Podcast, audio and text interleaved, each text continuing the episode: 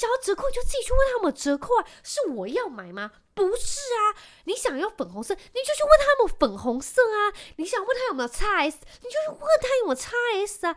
我真的非常讨厌这种人，就是你要什么自己不去问，然后叫别人说，我就觉得很烦。香草妈妈，Hello，欢迎收听《香草妇女日志》，我是香草职业妇女克罗伊，你们可以叫我罗伊。这一周你们大家都过得好吗？我跟你们说。高雄呢，有一个小小的好消息想要跟大家分享。这个好消息就是因为近近些日子以来受到那个两个台风吧，应该是两个台风的外围环流影响，所以我们的西部，台湾的西部就是连夜下了非常多雨，然后我们的阿公店水库就进账了非常多。那其实这个水库很好笑，我之前就会，我不知道你们有没有这样过，就是其实我会无聊，我就会去看那个水库的那个水情，就是看他们现在水到底多少。我跟你们讲哦，我好像在礼拜五确认的时候，全台湾几乎所有的水库都是满的，只有阿公店水库大概只有百分之六十。但是我跟你讲，这是我人生中我从不知道几年开始，我就要看那个水库的水情开始，这是它那么多。的那个最多最多的那个量，你们知道他以前大概多少吗？我看好像大概百分之七或百分之十一，还是什么十几？我从来没有看过六十几。那么夸张呢？它已经是那么久以来没有那么多水，也就是说，我们高雄其实很多时候都会，只要有发生旱灾，然后我们高雄就会很多地方就会开始限水，所以我用水其实都是战战兢兢。只要我们我先生就是他，我觉得我先生其实有一个很坏的习惯，他只要要去洗澡。他就是坐在马桶上，他就知道他得要去洗嘛。他就拉完屎之后，但是他在拉屎的时候快要拉完，他就开始把水开起来放，就是要等热。但是其实我们家的那个热水很快就会有，但是他这个人的习惯真的很差。我都跟他说，他都会先把它调到中间温温，就是他得要洗的那个温度，然后把它就打开，然后让它流到那个温水，然后他才会开始洗。然后我跟他说，你这是我人生看过最浪费的人，就是你怎么会那么浪费？其实真正要用，你应该先把它转到最热，它的那个水管里头，热水水管里头的冷水先漏掉之后，它就会赶快就是会变顺热，然后你再调到你要的温水，这是最快。但是他居然先从温的开始调，我无法接受。我就想说，这个人真的是我遇过最浪费水资源的人，真的很浪费。然后。我好几次就是因为跟他这样子有你知道碎念过，但他也觉得我可能就是真的很烦，但是所以我只要看到他就是又在做这件事情，我就会走过去，然后就狠狠的看他一眼，他就会再把它调回去应该要到的那个角度。好了，我就跟你们分享一个我那样无聊的小事，但是我必须说阿公库水电，阿公电水库。有进账那么多，我真的很开心，就是不用那么紧张的用水，当然也不会就是浪费啦。但是，但是只要在洗手啊什么的，洗澡的时候就是可以更放心的使用水，我个人是会蛮舒心的。好，那这周有什么新鲜的分享？我跟你们讲，你有没有看到那个夏威夷发生野火吗？从哪里开始？澳洲，然后把麦莉的家烧掉之后。然后再换成加拿大，然后再换美国。我觉得现在各地真的都一大堆野火在，就是烧了很多很多的树，然后森林，然后很多无辜的小动物就这样被埋葬。我必须说，我现在已经深深感受到地球有点在反扑了，也不是有点，就是我跟你们讲，你们知道现在出去整个温度，我跟你讲，高雄现在你知道大概从。十点出门到下午五点或六点左右这段期间，你出去，你整个人就像在蒸笼里面。你有没有打开大同电锅，或者是你去就是那个什么小笼包去吃小笼包？你把那个蒸笼一打开，那么闷，那么热。我跟你讲，我现在感受就是在小笼包，就是我就是小笼包，我们就在蒸笼里面。我觉得整个台湾现在就像蒸笼，因为又湿，然后又热。我跟你讲，真的没有一天。衣服是干的，你只要一出去，你得变啊光。高雄就是这样，我相信全台湾其他地方也应该大同小异。那就是夏威夷现在在就是野火在烧成这样，然后真的很多人很不幸的丧生，然后一大堆人失踪。这让我想到一部电影，我不知道你们有没有看过，它叫做在 Net Netflix 上面有。我，我跟你讲，你们可以去看，因为我个人非常喜欢看真人真事改编这部片子。我好像之前有推荐过，叫《无路可退》，我应该有推荐过，对不对？就是他是在说打火英雄的真实故事，就是他们专门是在就是美国的一部电影，应该是纪录片吗？美国对，诶，他是翻拍，就是有找类很像的人，然后过来演。总之，他是在讲说那些打火英雄，然后他们。嗯，因为发生了哪一件事情，然后呃，我不想爆雷啦，你们去看，因为太好看了，我后面还爆哭。然后我看完之后，我才去 Google，就是他们真正的故事，就是我再看一遍一遍他们真正故事，我再哭一次，因为真的实在是太感人。然后我得说，你们要准备好卫生纸看这部电影，因为很好看。然后我跟你们讲，另外一件我看过另外一部很好看的电影，也是在 Net，应该是在 Netflix 上吧，叫做。呃，有关于火山爆发的。然后其实，诶，我去完日本之后，因为我之前有分享过我去日本的那个九州，然后去他们的阿苏活火山那边。我是去完呃日本的行程之后回来没多久，好像一两个月我才看这部那个别人推的，也是这算是纪录片，因为他是真的找真人，他就是记录。就是整件事情发生的，不是整件事发生过，就是他去调一些之前画面啊，或者是找呃事发的人过来，就是访谈这样子。然后这部电影叫做好像叫什么《火山危机》，然后它的地点是在白岛，纽西兰的一个白岛，白岛救援，它叫《火山危机》，你们可以去看，我觉得超好看。然后这部我忘记是谁推荐的，还是点到忘记网红还是什么推荐，然后总之它这部是。里奥纳多导的，好像是制片，他没有导，他是制片的样子。然后就是，呃，我觉得很好看，因为所有，因为这又是真人真事，所以我很，因为我跟你讲，我刚刚就已经说过，我非常爱看真人真事。然后，总之这件这部电影也是一样，所以他还找就是已经发生过的那一些受害者，然后回来访谈。我就觉得我真的很爱看这种，就是会让我看到就是有点拍。也不是拍手叫好，就觉得因为整件故事故事是真实的，所以你就想说：天哪，怎么会有那么像电影的事情发生在就是这种这种人身上？然后他们回来，然后现在还接受访谈，然后讲他们当时发生的那些很可怕，就是非常惊险的时刻，他们的感受，然后怎么样啊？当下情况是怎么？然后就觉得真的很好看。然后其实很多受害者都很很。就真的很可怜，因为他们现在很多人可能现在都还在复健啊什么之类。Anyway，我不爆雷，你们去看这两部真的很好看。那部第一部有关于打火的，叫做《无路可退》，然后是应该算是他们的消防局的打火英雄的样子。他们有专门设置这样子的嗯小队，然后去帮忙扑灭就是野火啊，然后呃森林大火那种东西。然后另外一部就叫做。呃，火山危机，白鸟好像叫白白白鸟岛哦，还是白岛救援？叫白岛白岛救援之类的。这部戏真的很好看，我跟你们，你们有时间去看。好，诶，我记得好像大家都一个半小时、两个小时，所以我觉得非常值得去看，因为真是真人真事。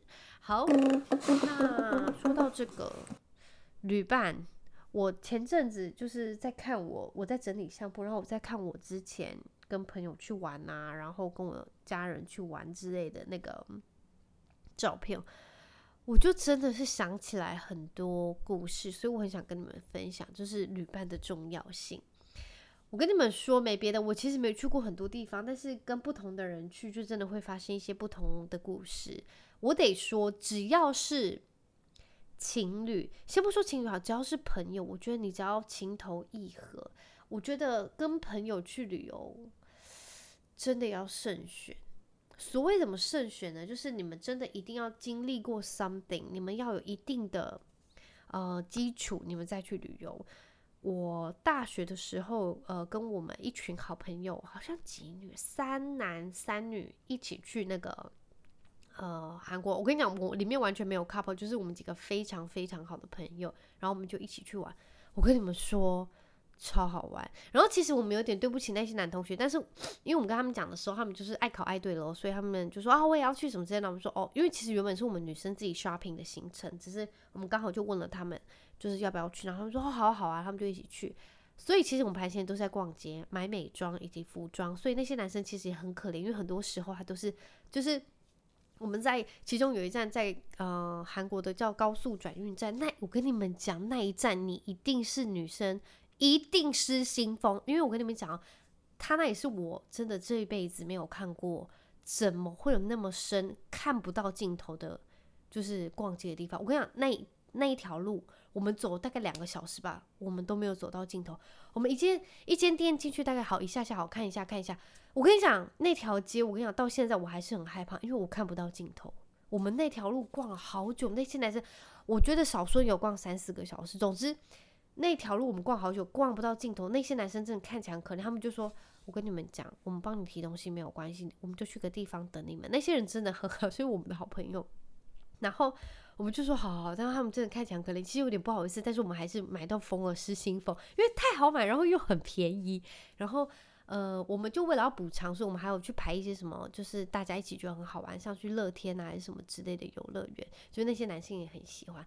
然后因为男生也很爱吃，所以我们就去吃爆了一些，就是一定要去必吃什么人参鸡啊，然后一大堆什么炸鸡啊，什么串串小鸡排啊。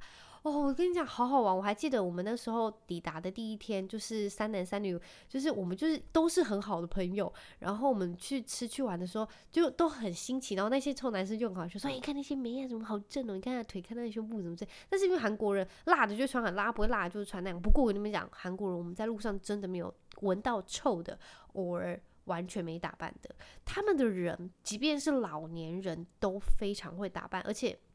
都会化妆，不管我们看很多男生其实都保养得非常得意，就是他们会修眉啊，然后就把自己整理得非常干净利落。就是我觉得这是呃我在日本跟韩国看到我觉得很有趣的，就是真的没有看过外面就是请擦非常随便的人，就是完全没有没有任何就是那种阿公吊衫啊。我跟你讲，我得澄清一下，阿公吊衫没有错，只是我真的在路上没有看过那些人，他们就穿着一定会非常的。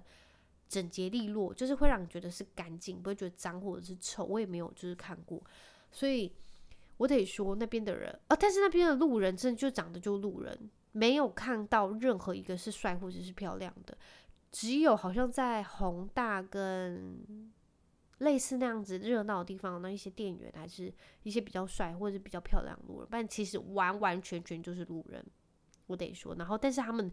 妆都画得很厉害，就是画得很漂亮。我跟你讲一件很好笑的事情，因为我们有个朋友，然后他就是脸稍显大，就是国字脸，所以他去美那个美妆店的时候，韩国美妆店，因为他们很会卖美妆，然后他就去找了一款就很厉害修容笔，然后那边姐姐就跟他讲，哦，这个很厉害厉害，他以为回去就是你知道，一直刷那个修容笔在他两侧还是哪里，就是就刷到快要没。但是完全那两块就是还在，然后我觉得，我就说你过来又不是在整形，你以为修完容之后那两块就不见了？到底在想什么？然后他就一早起来就狂刷两遍，就狂刷狂刷狂刷，但是还在。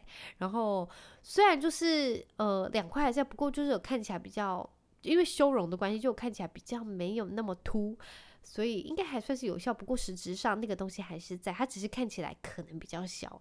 但是还是在，我们就觉得很好笑。然后我们在韩国也是吃爆一些好吃的东西，所以我们跟一些比较有感情基础，然后不会抱怨东抱怨西的朋友去玩，真的我觉得超级超值的，就是很好玩。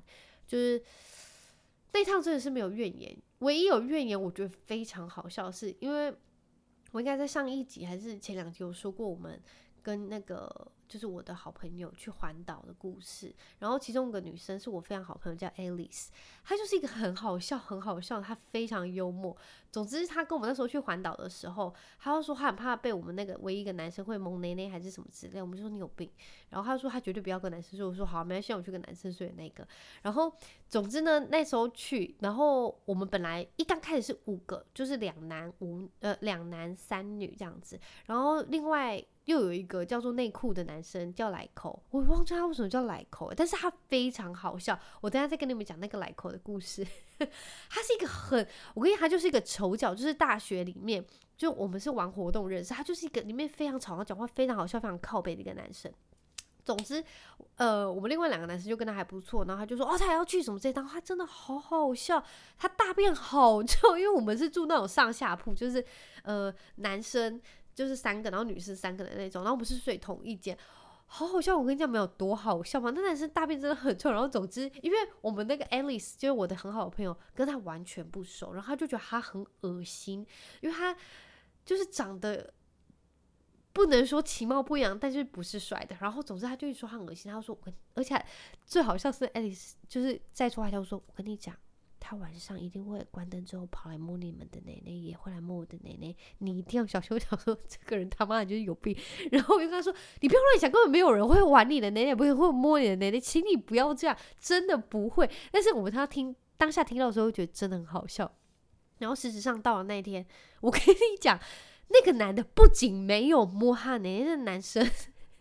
跟我们跑一整天，累个半死。他晚上回去是直接没有洗澡就睡觉，因为太 累了。因为我们走了一整天，那个男的根本累个半死，没有精力起床摸他的奶奶。然后我就说他完全不是这样子的人。我跟你讲，他完 完全全不会做那种事，他只是很好笑，讲话很靠边，然后长得很像很色，但是他完全不会做这样的事情。OK，总之那几天我们玩的好像七天六夜之类的吧，还五天四夜，我们就玩得非常开心，然后也吃得很开心。到回来的时候，最好笑是那个 Alice 那时候就买了一台新相机，说要就照，然后拍了一大堆照片哦。我跟你们讲，到现在他那些照片都没有拿出来看，他跟我们讲的，然后也没有整理，大概已经过十年了，很荒谬。我也不知道他那些记忆体还在不在啦。总共他他只要见面就跟我说，我跟你讲，我真的会整理那些照片，然后洗出来给大家，从来没有 never happen。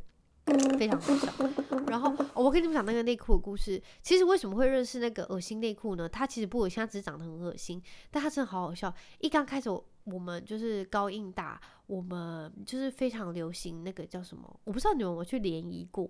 然后，因为我们高音大在校门口有个地方叫联谊区，就是只要。要准备联谊的人，我们就会把车，男生就会骑好车停在那边，或是女生之类的啦，然后就会骑车停好在那边，然后我们就会在那边互等，然后我们再一起出去，人数确认到齐后，就会有我们的公关，然后就是联系好，然后准备出发，然后我们就要抽钥匙嘛。我跟你们讲是超好笑，真的超好笑。我们有一次去，我忘记他是哪一个系的，然后那时候去，其实我那时候是有男朋友，我就是抱着跟我朋友，呃，就。陪他的心态，我们去那边跟认识人啊，然后吃东西啊、玩啊什么之类。但是其实我真的很讨厌玩团康，因为我觉得尴尬到爆。我真的觉得，就是联谊的团康是让我觉得最讨厌的。好，Anyway，总之那时候去的时候，那群男生就站了一排，很像在选妃。我是我的意思是说，因为我们就是可能下午就没课，然后我们就会去联谊。然后那个男那些男生就会在门口等我们，然后大家都准备好了，大大家都会配一台车，他们男生就会跟人家借啊什么，或者就自己有的，他们就会呃停在那个联谊区，然后他们就一个人站在机车旁边，一个人在机车旁边就排成这样子的队伍，类似这样。然后我从远远我就看到一台好大台，你们知道会有五十、一百、一二五，我跟你讲那个人大概其实是三百、四百还五百，就是那种超级大台，你们知道那种车吗？你们有看过那种机车吗？它其实不是重。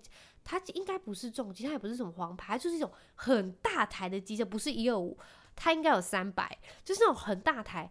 然后我就想说，他妈的，我千万不要抽到那台，因为他旁边也站了一个，就是把旁边头发全部撸掉，然后绑一个小马尾的那种人，你们知道吗？就是那种人啊。然后那个人就是来口，就是内裤本人。然后我就说，我真的虽然我有男朋友，但是我真的不想要抽到这个人，真的实在是太丢脸了。我很抱歉，那来口人真的很好，但是我真的很会非常非常非常恨我自己抽到他。我可能抽到他的钥匙，我会往旁边的草丛丢，然后跑走。然后总之呢，我那时候沿路上就要跟我，我就跟我朋友讲说，我真的不要抽到他，拜托拜托。然后我就抽到他的。我跟你们讲，我抽到当下，我真的好想把那把钥匙直接往我后面的草丛直接这样往后丢过去，然后就让它消失在我们的草丛当中，可能被什么松鼠叼出来这样，然后我直接整个人转身就走。但是没有办法，我就是抽到了。然后你们知道发生多久的事情吗？就是来口其实也没有很高，我不知道为什么他就要骑那台机车。然后总之他就是说，好，我就抽到，然后我就是非常哀怨去找他，因为抽到那个那个钥匙的时候，我们就要去找那个车钥匙的车主人。然后我只要抽，我那时候抽到的时候，我就看到他的脸，他就在那边笑，然后我就觉得很害怕，然后。我就想说，天啊，拜托拜托，怎么会就是这样子？然后希望他真的对谈的时候不要是个怪人。虽然我也是个怪人啦，我承认，但是他真的整个组合就是非常的卡通。然后总之呢，他就说我车很大，我就说哦，对啊，真的很大。然后他就说，哎、他就来，可是我们就会自我介绍，我就说，哦，你好，我叫什么什么之类的。然后总之，我跟你讲，你知道最闹的是什么？最闹的是他就是不高，然后他就胖胖的，然后他那台汽车，我相信真的有三百、四百、五百。总之，他坐上去之后，他的屁股是非常高的那种。然后我是要，因为我本人非常的矮，我只有一五一、一五二，然后我要跨上去的时候，真的很难，就算了。我坐在最后面那个乘客区。中间其实还可以穿插坐两个人吧，因为那台机车超级长，然后等于是我们两个就是离了非常宽的距离，因为其实我也不想碰到他本人，因为我觉得很恶心，我真的很抱歉，但是其实不是很恶心啦，就只是就是不太熟，然后想要好好保持距离，然后因为那台车真的太大，然后总之中间间隔让我看，因为我跟他看起来非常的荒谬，然后很滑稽，然后我就跟他讲说，我就想问。你到底没事为什么买那么大台车？他就说，我就炫啊，好酷哦，什么之类的啊。然后我就说，其实一点也不，就是整个人就是搭配那个头发，就是他绑了一个小马尾，然后把整个后面的东西都剃掉，然后留那个小马尾。然后他门牙好大颗，他长得好像土拨鼠，就觉得很像土拨鼠在骑一台非常大的机车，我就觉得超级荒谬。但是总之就是我们之后跟他出去玩啊，然后去。吃饭什么，他就是一个，其实是一个还不错的人，就是他真的很好笑，他真的很有趣，所以我们之后就变成还不错的朋友。但是中毕业后就也没再联络。不过我们去韩国玩的时候是很好玩的。好了，这就是我跟莱克认识的过程，希望你们会喜欢。好了，为什么讲到这个？哦，对，讲到旅伴。然后总之呢，这就是我们日韩就是跟一些好朋友旅伴。但是我跟你们讲，非常悲伤的一件事情就是。我有一次去，忘记哪个国家，然后我就跟我其中一任男友去。我不得不说，那一次让我真的非常的生气，因为他就是那种人，就是他跟你讲说，好啦，我跟你们讲，你不管查查什么，就是我就跟你们走啊，因为我也没去过啊，反正他就是跟着要去，就是就是顺路，然后一起去，然后他也想去看看什么之类的，那没问题啊，反正。我去过很多次韩国，所以我就会照着我以前的行程走，或者都穿穿插什么，或者你们想去什么再安排什么，那都不是问题。但是我就是印好我的行程在我的手机或者是什么纸本之类的。然后其实我这个人那时候排行程就是非常盯紧，我就跟他说好，我们现在去要去吃一间，我好像记得要去吃一间店，然后我就跟他说好，我们现在就要几号站出口，然后可能要左转出去之后要左转右转，然后去哪一条路，然后之后再转什么之类的。你们知道怎样吗？我就是有点迷路了，然后那个人居然在那边给我大发飙，就说他好像还甚甚至动用了一些是白痴吗什么的，就是怎么会连这个都搞不清楚，然后什么什么之类的，然后我就非常生气，我跟他说：“你他妈的你自己跟我说你完全不想，就是没有要排行程，然后你就听我们的，然后你现在在那边给我说什么我们是白痴，然后怎么这种路也会走错，这这有什么好走错？”我整个大发飙诶、我跟你们讲，出去就是真的最禁忌遇到这种人，就是真的不能跟这种人出去，因为真的会气死。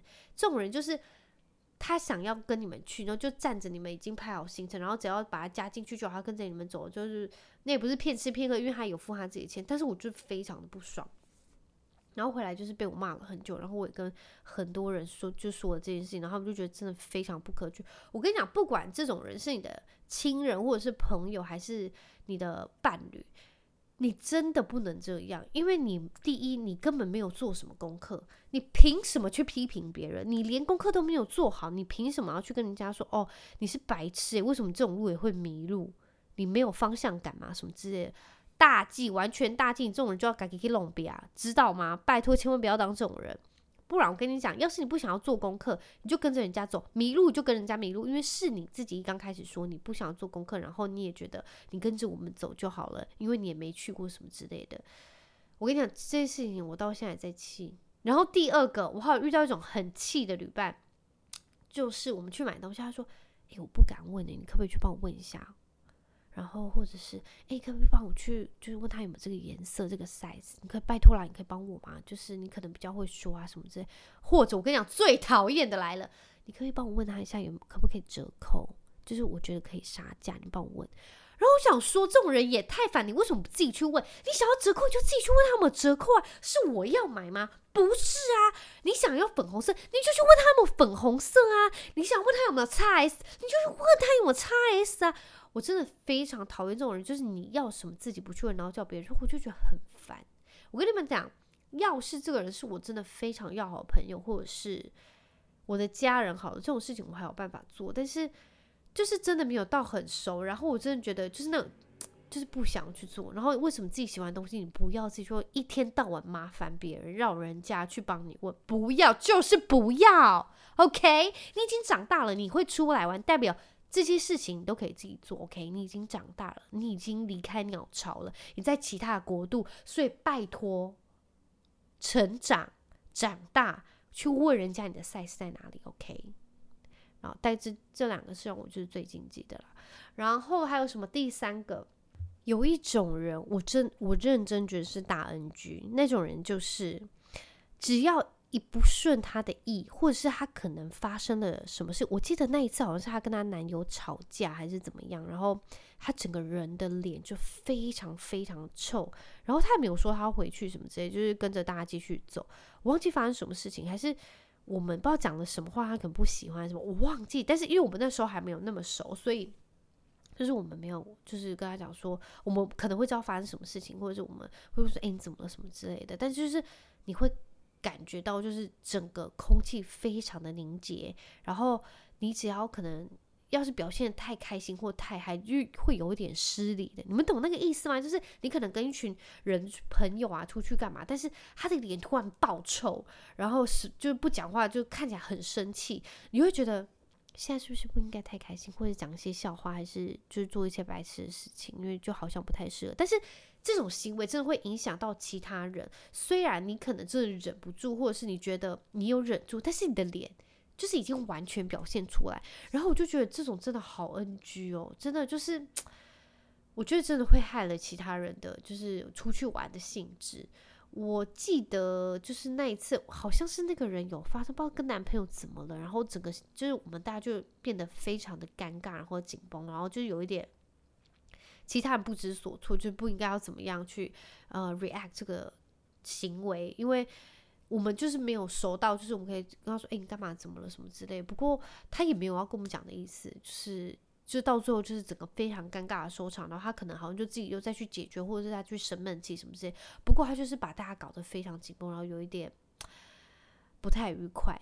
然后我就觉得天啊，这种其实也说自私，但是我觉得应该他可能本人也没有办法控制。但我就觉得真的会影响到其他人，然后整个气氛就会变得很糟。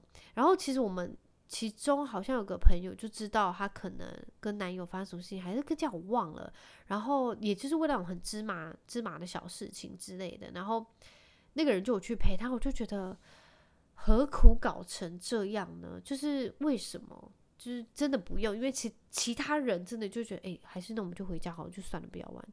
然后。然后我们就想说，诶，真的也不要吧，就是也不应该，就是因为他的关系，然后我们就大家把整个行程都取消啊，之后的餐厅就不去吃什么之类，就是也不应该这样。但是我们又觉得。好像我玩得太开心，就又有一点对不起他，但是又说不上，好像又有点不值得，因为跟他也没那么熟，你们懂吗？